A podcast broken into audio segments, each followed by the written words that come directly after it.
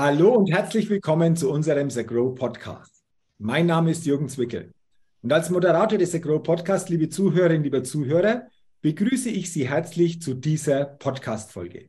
Freuen Sie sich sicherlich wieder auf ein spannendes Interview mit zwei interessanten Podcast-Gästen.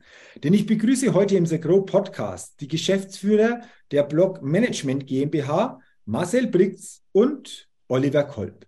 Lieber Marcel, lieber Oliver, herzlich willkommen im The Grow Podcast. Ich freue mich auf unser Gespräch und bin gespannt, auf welche Themen wir heute in diesem Interview alles kommen. Ja, lieber Jürgen, vielen Dank. Äh, vielen Dank für die Einladung. Wir freuen uns ebenfalls hier zu sein. Ja, ich bin gespannt. Thematisch geht es bei euch um ME-Beratung für den Mittelstand. Darüber wollen wir uns natürlich in dieser Podcast-Folge näher austauschen. Doch bevor wir das tun, wartet auch auf euch die Get-to-Know-Fragerunde. Einige Fragen und wenn ihr soweit seid, lasst uns gerne mit Frage Nummer eins starten. Und die lautet, Frühaufsteher oder Nachteule? Wer von euch beiden will denn zuerst die Antwort auf diese Frage geben? Olli, gerne du.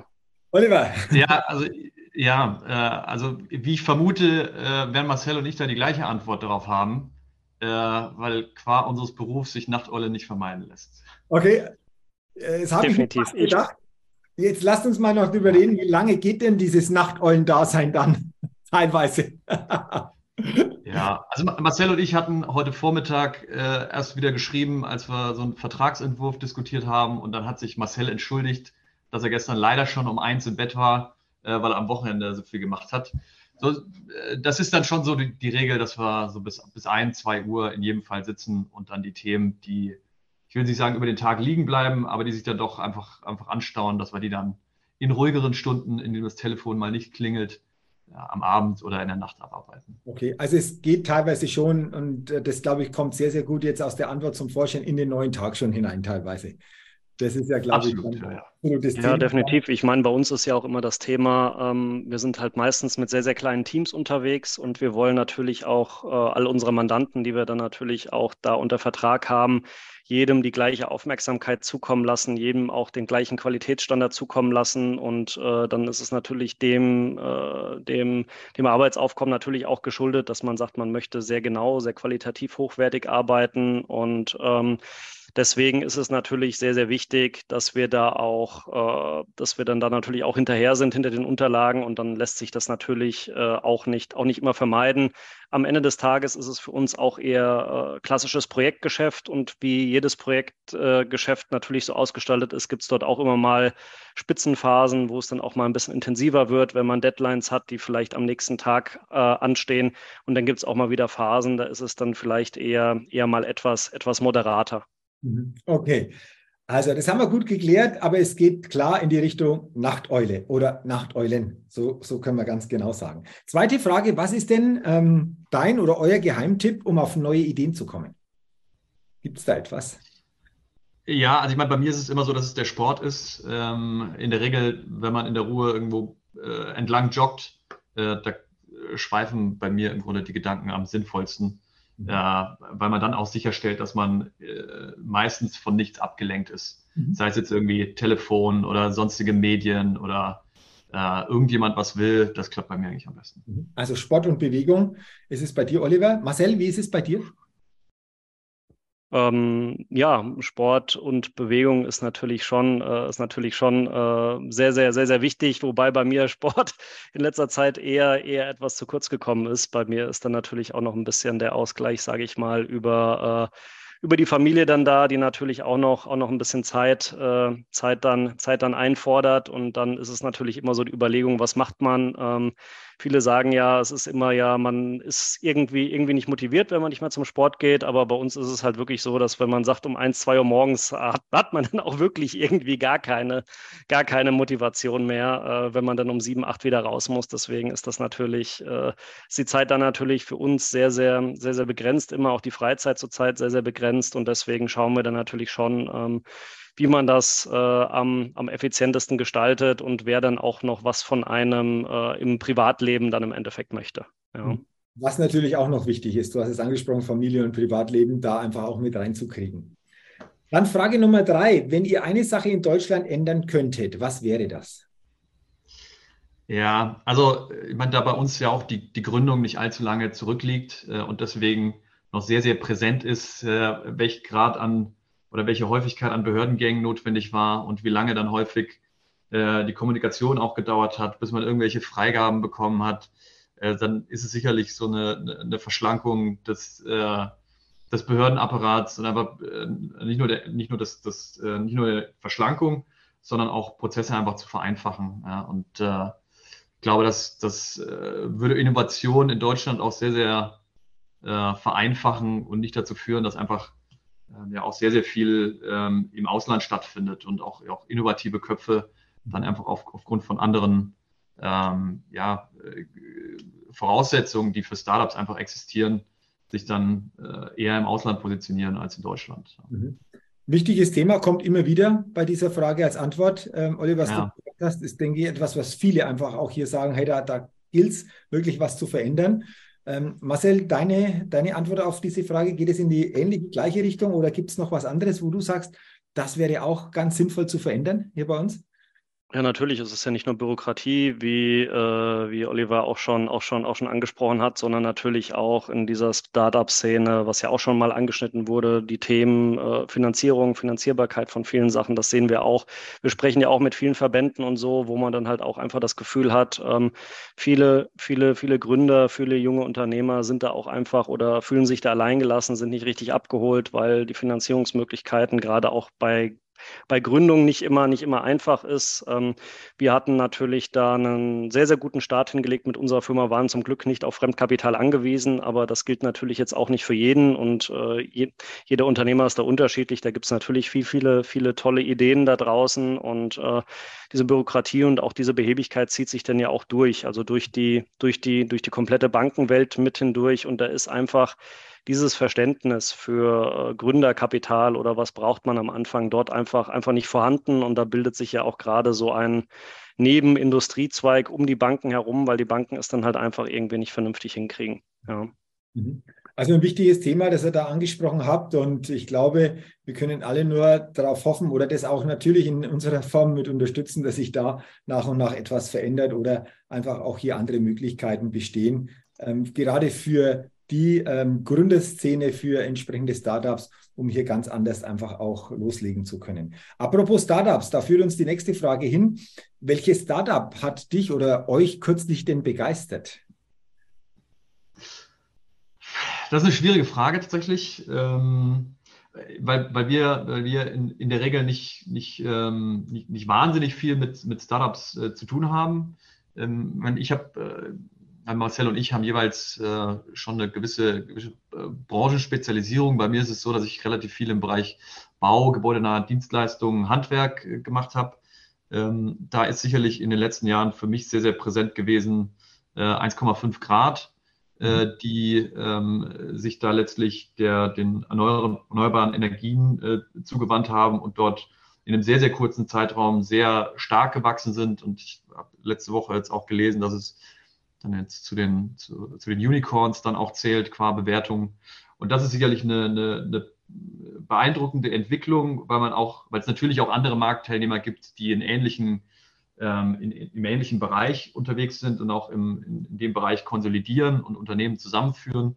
Äh, aber man hier auch wieder sieht, wie, welche starke Rolle die Außenkommunikation hat, ähm, um äh, dann so ein Wachstum auch zu gewährleisten und Unternehmen und Unternehmer davon zu überzeugen, oder auch unternehmerische Mitarbeiter im Übrigen, äh, auch das ja ganz wichtig, äh, für sich zu gewinnen und so, eine, so ein Wachstum dann hinzulegen. Also das, mhm. um jetzt auch ein deutsches zu nennen, ja. man gibt natürlich im Ausland auch noch andere, aber das okay. war sicherlich für mich äh, das Beeindruckendste. Ja. Okay. Ähm, Marcel, von deiner Seite gibt es ein Startup, wo du sagst, das, das hat mich so begeistert? Ja, ich habe in letzter Zeit mit vielen Gründern, mit vielen Startups gesprochen. Wie Olli natürlich schon sagt, ist das für uns dann manchmal auch schwierig, da irgendwie, irgendwie zu unterstützen. Ich sage mal, wir hören uns das immer sehr, sehr genau an, die Ideen und gucken halt auch, können wir da einen Mehrwert bieten. Also eine Idee, die ich sehr, sehr toll fand, war auf jeden Fall äh, die Idee einer Gründung einer neuen äh, Social-Media-Plattform, nenne ich es mal, ähm, wo man einfach Menschen auch wieder äh, physisch zusammenbringt. Das heißt, in verschiedenen Städten einfach schaut, äh, wenn jemand neu in eine Stadt gezogen ist, was gibt es denn hier für Aktivitäten, wo kann ich mich anschließen, mit welchen Leuten kann ich mich auch zu Hobbys, Interessen austauschen. Das geht gar nicht so sehr Richtung Dating, sondern geht wirklich eher Richtung, ich bin neu, ich möchte Menschen kennenlernen, treffen, dass man einfach wieder wegkommt von dieser äh, digitalen Einsamkeit, wie man das einfach, wie man das nennt, weil durch Covid etc. Äh, verbringt man oder verbringen die Leute, äh, gerade auch Jugendliche, viel, viel mehr Zeit vor vor äh, Handys, Notebooks, äh, auf Social Media Plattformen etc. und haben einfach auch verlernt, sich da irgendwie, äh, irgendwie persönlich zu treffen oder sich auszutauschen. Und äh,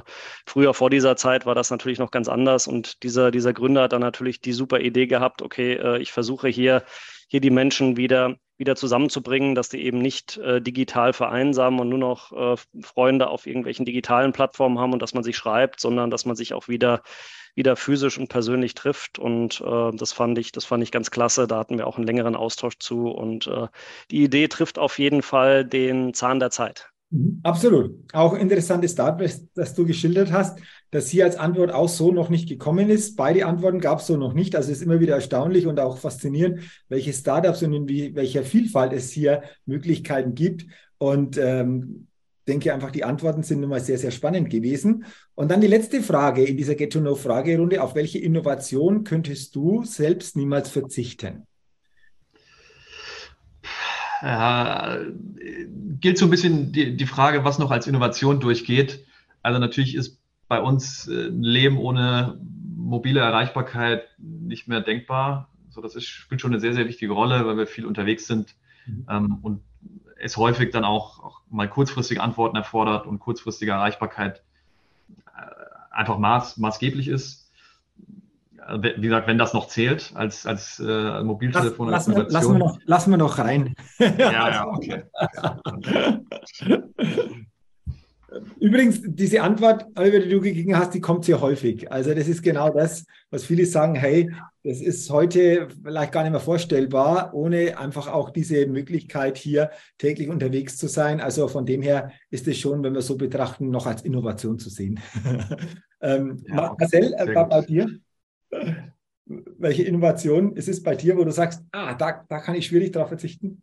Oder möchte ich nicht? Ähm, bei mir geht es geht's vielleicht schon ein Stück weiter, weiter noch rein. Also ich würde wirklich sagen, ähm, bei mir ist es das Thema äh, Kalendermanagement, Outlook-Management, Terminmanagement, also wirklich, äh, wirklich im Endeffekt einen digitalen Terminkalender dann auch zu haben, der einen da am, am, am Ende des Tages auch, äh, auch organisiert, weil ich habe das, ich das auch schon sehr, sehr oft erlebt. Also ohne, ohne, ohne Kalender mittlerweile zu leben, ist dann doch, äh, ist dann doch sehr, sehr schwierig schwierig. Das gilt sowohl beruflich als auch privat. Also sowohl Olli, Olli wie auch ich, wir haben sehr, sehr viele Termine immer drin und äh, ohne, äh, ich glaube, ohne meinen digitalen Kalender wäre ich extrem aufgeschmissen, weil ich dann gar nicht wüsste, äh, wo ich nächste Woche zu sein habe oder wann ich wie wo zu sein habe. Also äh, ohne das geht es definitiv äh, absolut heutzutage äh, bei mir, bei mir gar nicht mehr. Ja. Okay, okay. Also haben wir das gut geklärt. Danke für eure Antworten. Spannende Antworten in dieser Get-to-Know-Fragerunde. Du hast es gerade ja gesagt, Marcel, ihr seid terminlich sehr, sehr stark frequentiert.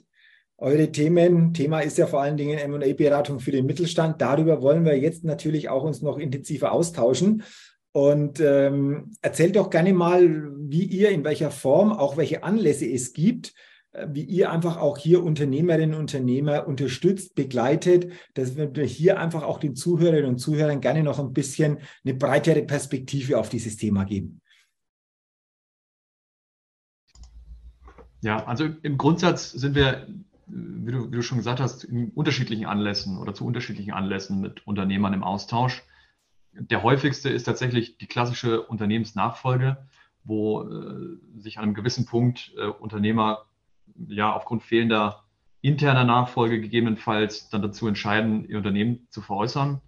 Und ähm, äh, häufig äh, ist dann die Entscheidung schon getroffen, wenn wir, wenn wir dann ins Spiel kommen ähm, und wir uns dann äh, im Grunde schon darüber austauschen, wer kommt denn als, als möglicher Erwerber in Frage, wer, ähm, wer könnte das gegebenenfalls aus dem Wettbewerbsumfeld machen, wer könnte das ähm, entlang der Wertschöpfungskette vielleicht sein, der hier als passender neuer, neuer Gesellschafter mit dazukommt. Ähm, wir aber auch über unterschiedliche Geografien sprechen. Ist das möglicherweise ein Erwerber aus Deutschland? Ist das jemand, der aus dem europäischen Ausland kommt oder ähm, aus den USA, Asien? Also da sind wir völlig, völlig äh, offen in der Regel für derlei Diskussionen. Und wir schauen uns natürlich an, was ist, ist das Unternehmen überhaupt wert? Äh, ganz, ganz, ganz, ganz häufig äh, treten Unternehmer uns natürlich entgegen, bereits mit einer bestehenden Wertvorstellung, muss man auch äh, ganz, ganz klar sagen, die aus unterschiedlichen Quellen entstanden sein kann. Also entweder ist es dann der Nachbarunternehmer, der gesagt hat, oh, ich habe aber so und so viel für mein Unternehmen bekommen. Ähm, und äh, dann, dann ergibt sich häufig die Auffassung, dass man doch da mindestens das Gleiche bekommen müsste, wenn nicht sogar mehr. Ähm, aber das ist eben im Grunde ein Kennenlernen zu dem, zu dem Anlass, ja, wo man dann sagt, man tauscht sich aus, was ist ein Kaufpreis, was ist ein möglicher Erwerber. Und da sind wir am häufigsten eigentlich dann, dann zur Stelle und sind dann äh, ja, vertrauensvoller Gesprächspartner zu dem Zeitpunkt. Okay. Ähm, das ist natürlich individuell sicherlich total unterschiedlich, aber wir haben im Vorfeld auch besprochen, dass wir vor allen Dingen auf ein Thema uns heute thematisch noch fokussieren. Und das lautet, worauf ist zu achten? Oder welche Fallstricke gibt es denn hier bei diesem Thema? Ihr habt äh, eine Erfahrung in diesem Bereich, ihr habt Erkenntnisse. Könnt ihr hier gerne für die Zuhörerinnen und Zuhörer einfach mal so ein paar ganz wichtige Impulse geben, wenn jemand in der Situation ist oder vielleicht irgendwann demnächst in so eine Situation kommt, worauf zu achten ist, was äh, wirklich einfach auch hier ganz, ganz wichtig als, als Thema ähm, ja, in der Aufmerksamkeit sein darf. Auf jeden Fall. Also ähm, ein wichtiger Punkt sind auf jeden Fall immer, immer die Finanzen. Jeder Investor prüft immer Finanzen, schaut sich das an. Ganz, ganz wichtig, dass die Finanzen, die Finanzkennzahlen ordentlich aufbereitet sind, dass ich auch wirklich in der Lage bin, dann auch Analysen dort raus, dort raus zu fahren. Ähm, wir unterstützen auch, äh, auch Unternehmer dabei, das dann dementsprechend ordentlich aufzubereiten. Wir erstellen auch gemeinsam eine, eine Planung mit unseren Mandanten, mit den Unternehmern, dass man sich das halt auch nochmal anschaut, weil ein Investor möchte natürlich auch sehen, wie geht es weiter. Für viele ist das eine sehr, sehr große Herausforderung und auch schon, und auch schon ein, einer, einer der ersten Fallstricke, weil klar, so eine drei bis fünf Jahresplanung ist natürlich sehr anspruchsvoll, weil keiner hat irgendwie die Glaskugel unterm Arm und viele Unternehmer sagen dann auch, okay, für was soll ich denn diese Planung machen? Das hat doch eh alles keinen Sinn. Aber natürlich ein, ich sag mal, ein Investor muss natürlich auch ein bisschen nach vorne planen und wir versuchen dann natürlich auch so zu unterstützen, dass diese Planung auch, äh, auch dann irgendwie halbwegs plausibel ist und auch zu den restlichen Zahlen passt. Ja, also was wir hier ganz, ganz oft erleben, äh, bei vielen Unternehmern oder auch bei äh, mal Unterlagen, die wir vorgelegt kriegen, ist so der klassische Hockeystick der dann einfach reingeplant ist, wo man dann sagt, okay, ähm, vorher läuft es sehr moderat, das Wachstum und auf einmal die Planung, auf einmal geht es da richtig los und äh, das ist ja auch alles, äh, ist ja auch alles schön und gut, aber man muss halt alles, was man dort plant, auch irgendwie verplausibilisieren und erklären können. Ähm, das ist natürlich sehr, sehr wichtig, ähm, weil äh, viele Investoren schauen auch auf die zukünftige Planung und sagen dann natürlich auch, okay, äh, wenn du jetzt das abgibst, dann, dann ist das schön, wir glauben dir das, aber dann legen wir dir natürlich auch bei unserem Kaufpreisangebot oft einen Besserungsschein mit hinten drauf, der dann eben diese zukünftig ähm, zu erwartenden Cashflows und Umsätze dann auch irgendwo widerspiegelt. Das heißt, ähm, wir geben unseren äh, Mandanten und Unternehmern immer mit an die Hand, plant schon optimistisch, weil es muss ein gewisser Optimismus einfach da sein, aber auch realistisch. Ja, also schaut wirklich ganz genau drauf, dass diese Zahlen, die ihr dort reinschreibt, auch äh, so gut wie möglich zu, zu verplausibilisieren sind, sei es jetzt mit äh, Pipeline, neuen Kundenaufträgen, die man dort hat, dass man das einfach möglichst, möglichst gut darstellt, dass die Zahlen auch plausibel zueinander passen, dass wenn ich sage, ich habe ein gewisses Umsatzwachstum, bedingt das gegebenenfalls auch, dass ich äh, mehr Vorräte haben muss, bedingt das vielleicht auch, dass ich mehr Personal aufbauen muss, wenn ich wachse, weil Personal, äh, ohne, ohne Personal wächst ja in seltensten Fällen die Firmen,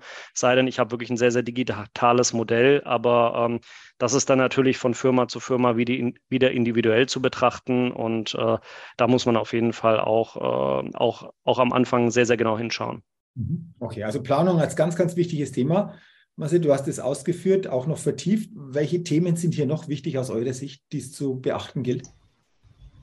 Ja, also grundsätzlich ist es natürlich auch so, dass wir ähm, ganz, ganz stark drauf schauen müssen, ähm, wie sieht die äh, die Kundenstruktur aus. Mhm. Ähm, auch da ähm, ist gerade bei Unternehmen, die vielleicht ein bisschen, äh, bisschen kleiner sind, ja, also ich sage jetzt mal so zwischen äh, 1 und 10 Millionen Euro Umsatz, ähm, auch wieder in Abhängigkeit natürlich des Dienstleistungs- oder Produktspektrums, das man anbietet, äh, ist es häufig so, dass man gegebenenfalls ein, ja, ein gewisses Klumpenrisiko hat, wo man sagt, ich habe ähm, eine vielleicht äh, relativ große Anzahl oder einen großen Anteil des Umsatzes konzentriert auf wenigen Kunden. Mhm. Ähm, auch da gilt es natürlich, eine Analyse zu machen und zu schauen, ähm, äh, wie hat sich sowas vielleicht über die Zeit entwickelt? Wie gefestigt sind die Kundenbeziehungen? Welche Abhängigkeiten bestehen voneinander? Mhm. Ähm, und gegebenenfalls auch, wie ist die Vertragsstruktur? Also habe ich vielleicht ähm, äh, einfach langfristige Verträge mit meinen Kunden, selbst wenn sie einen sehr, sehr starken oder sehr, sehr großen Prozentsatz meines Umsatzanteils aufmach, ausmachen. Ähm, natürlich ein geringeres Problem, wenn ich jetzt fünf bis zehn Jahresverträge mit einem Kunden habe, äh, indem ich eine, eine, äh, einfach weniger Risiko da, dadurch abbilde. Ähm, gleichzeitig ähm, müssen wir immer schauen, ähm, inwiefern in diesem, ähm, ja, also mal in diesen, in diesen Kundenverträgen gegebenenfalls Change of Control Klauseln enthalten sind. Das bedeutet, die eine gewisse äh, ja, außerordentliche Kündigungsmöglichkeit einräumen für den Fall des Gesellschafterwechsels. Auch sowas gilt es zu beachten und, sehr, sehr frühzeitig auch zu adressieren, weil dann muss ich mir Gedanken machen, zu welchem Zeitpunkt gehe ich denn überhaupt auf meinen Kunden zu und informiere ihn dann über einen anstehenden Gesellschafterwechsel. Auch da hat der Investor großes Interesse dran, dass natürlich die Kundenbeziehung dann nicht, äh, nicht flöten geht, ähm, weil natürlich eine, eine, eine fortlaufende Kundenbeziehung, äh, da kommen wir wieder in das Zusammenspiel, äh, natürlich auch einen wesentlichen Einfluss hat auf eine Unternehmensplanung, die man irgendwo erstellt hat. Weil natürlich eine Annahme niemals ist, ja, ja, ich verliere schon alle Kunden, ähm, sondern natürlich geht man davon aus, dass das so erhalten bleibt. Weil das ist auch ein sehr, sehr wichtiger Punkt. Ja. Okay. Kundenstruktur, du hast ausgeführt, Oliver, die Bereiche, die da noch mit dran hängen oder in welche Richtung es gehen kann. Gibt es aus eurer Sicht noch Punkte, die hier einfach auf jeden Fall mit, mit dazugehören? Ja, absolut. Also ähm, Personal ist auf jeden Fall ein sehr, sehr, sehr, sehr wichtiges Thema, dass ich sage, die zweite Management-Ebene, Führungsebene spielt auf jeden Fall eine sehr, sehr wichtige Rolle dabei auch, weil ähm, klar, der geschäftsführende Gesellschafter, dem ja das oder, oder auch Firmeninhaber, der dann ja irgendwann altersbedingt oder auch nachfolgebedingt raus möchte, muss ja dann auch irgendwie einen Nachfolger präsentieren können. Also der Investor kann ja nicht einfach reingehen und sagen, okay, ähm, jetzt geh du mal, hier ist, ähm, ich, ich nehme jetzt mal die Schlüssel vom Unternehmen und gucke da mal, wie ich zurechtkomme. Das funktioniert ja nicht. Von daher, ähm, das ist ein sehr, sehr wichtiges Thema. Zum anderen auch, wir sagen auch immer unseren äh, Unternehmern und auch den Mandanten, es wird eine gewisse Übergangszeit geben. Ja, also kein, also kein Unternehmer kann von heute auf morgen einfach die Schlüssel abgeben und sagen, so, ich gehe jetzt mal, ähm, gehe jetzt mal nach Hause und das war's, sondern jeder Investor wird immer äh, auf eine gewisse Übergangszeit bestehen. Vielleicht hat man sogar noch Lust, im Nachgang noch mitzuarbeiten als freier Berater etc. Also da gibt es auch verschiedene verschiedene Ausgestaltungsmöglichkeiten und dieser Übergangszeitraum hängt halt immer ein bisschen davon ab, äh, welcher Investor dann am Ende des Tages das Unternehmen kauft. Aber in der Regel redet man da schon von Zeiträumen zwischen ein bis drei Jahre, sage ich mal, äh, um da halt einen sauberen Übergang auch zu, auch zu gewährleisten. Bei, bei vielen Unternehmern ist es ja einfach so, dass vieles von einem Firmengründer noch abhängig ist, dass der auch auf die ganzen Kunden, Kundenbeziehungen, Firmenbeziehungen dann auch einfach zu anderen, zu anderen Firmen dann auch hält. Und das muss halt auch alles vernünftig dann einfach, dann einfach übergeben werden, damit da, damit da keine, damit da keine Risse entstehen. Und äh, zum anderen, das ist auch wieder, hängt so ein bisschen mit der Planung zusammen.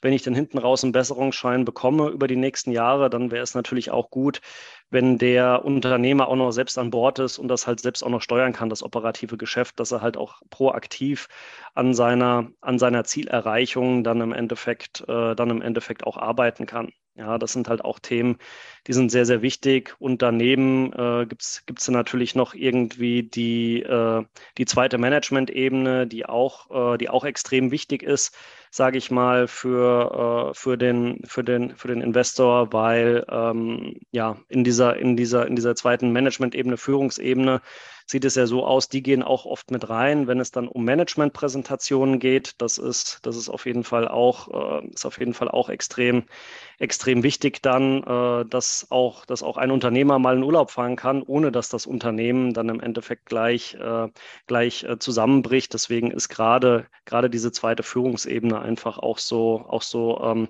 extrem, extrem wichtig und die wird meistens auch zu einem etwas früheren Zeitpunkt mit dazugenommen. Oft ist es ja auch so, dass vielleicht auch einer in dieser Management-Führungsebene dann auch äh, vielleicht auch als Geschäftsführer, als Nachfolger dann auch geeignet ist.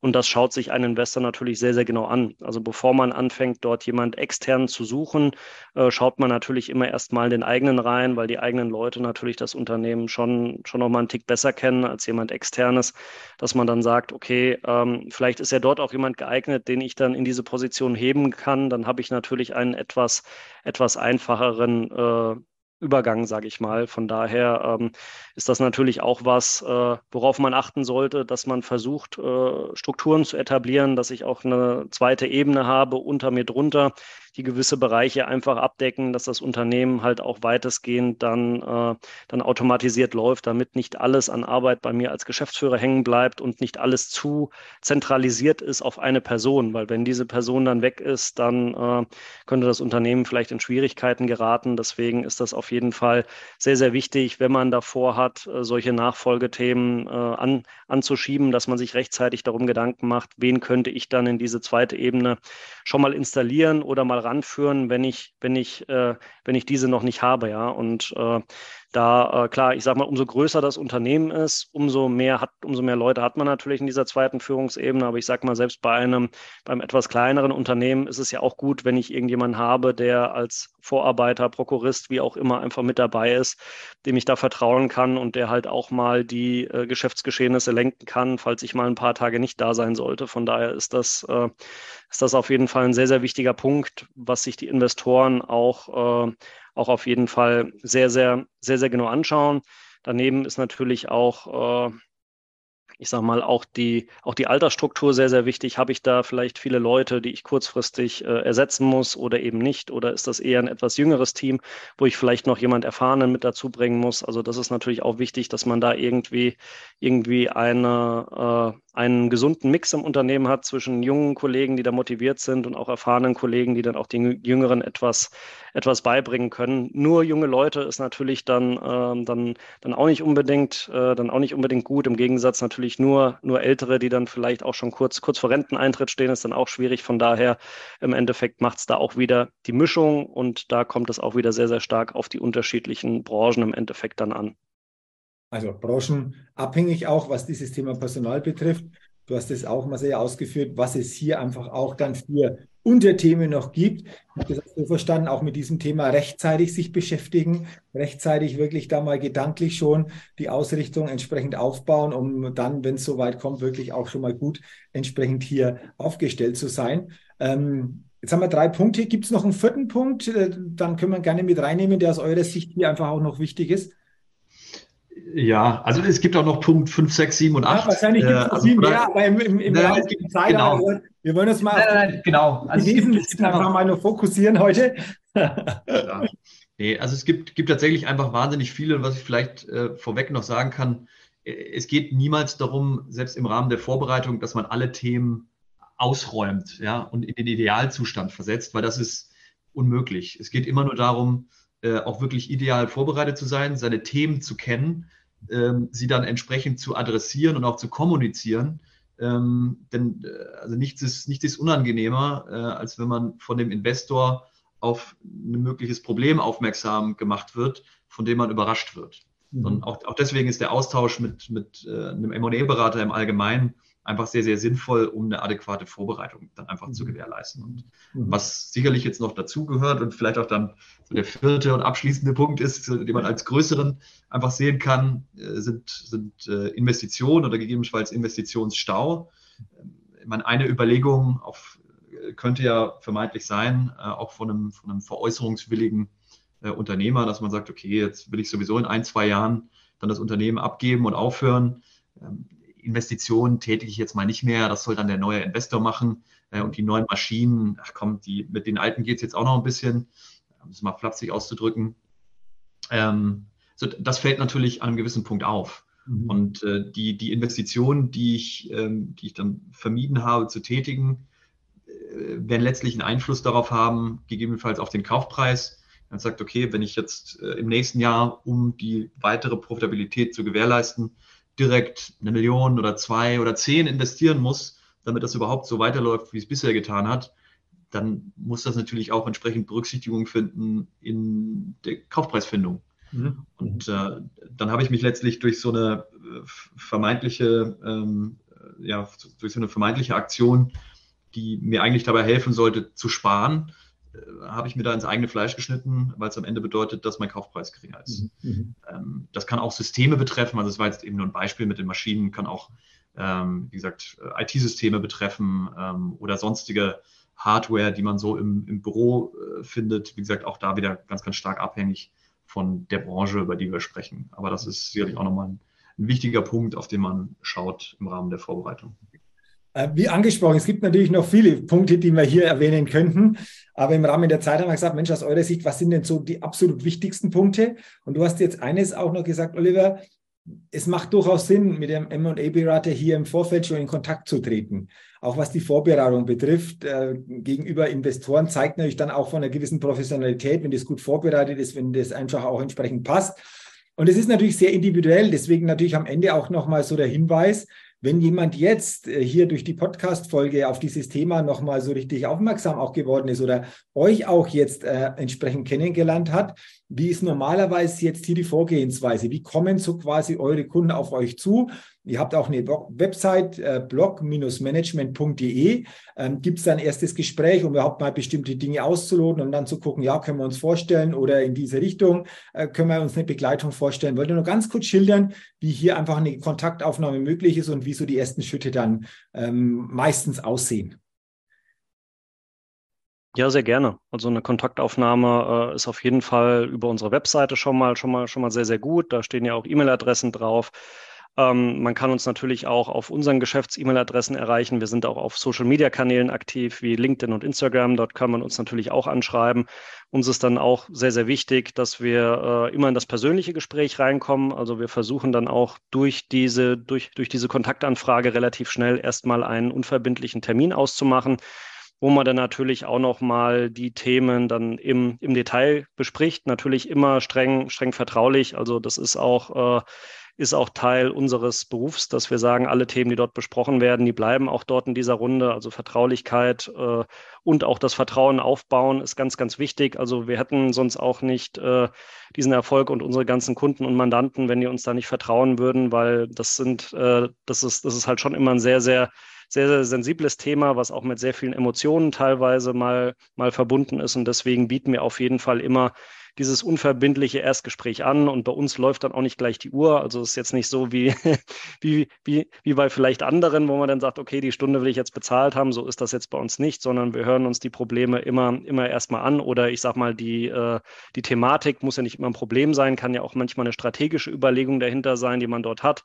Wir dienen dann erstmal im Erstgespräch als Sparingspartner, nehmen die Themen auf und gucken dann auch, macht es hier überhaupt Sinn, dass wir, dass wir, äh, dass wir, dass wir weitersprechen, können wir dort überhaupt helfen, weil wir versuchen immer als Berater auf diesen Projekten, die wir haben, auch einen Mehrwert zu generieren und zu schaffen, was ja auch ein Berater machen soll. Wenn wir jetzt sagen, okay, das macht für, das, das macht jetzt für uns aus unterschiedlichsten Konstellationen keinen Sinn, dann sagen wir das natürlich auch so offen und wir kommunizieren da relativ offen und geben dann natürlich auch dementsprechend äh, geben dann natürlich auch dementsprechend schon mal schon mal die ersten äh, ersten Handlungsempfehlungen mit oder dann halt auch gegebenenfalls ein Folgegespräch, wo man sich dann auch mal auch mal dann persönlich treffen kann, wenn es dann wirklich äh, wenn es dann wirklich konkret wird.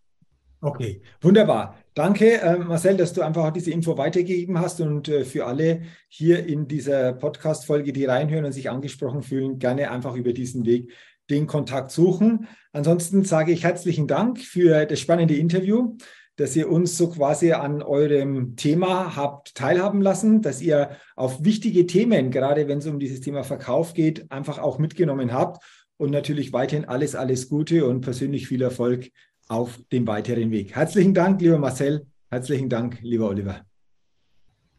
Danke, Jürgen. Ja, vielen Dank, Jürgen. Sehr, sehr gerne. Herzlichen Dank natürlich auch an Sie, liebe Zuhörerinnen, liebe Zuhörer, dass Sie heute in diese Podcast-Folge des Agro Podcast hineingehört haben. Ich wünsche Ihnen, dass Sie viele gute Impulse für sich mitnehmen können und freue mich natürlich, wenn Sie auch bei der nächsten Ausgabe wieder mit dabei sind. Bis dahin auch Ihnen eine gute Zeit, Ihr Jürgen Zwickel.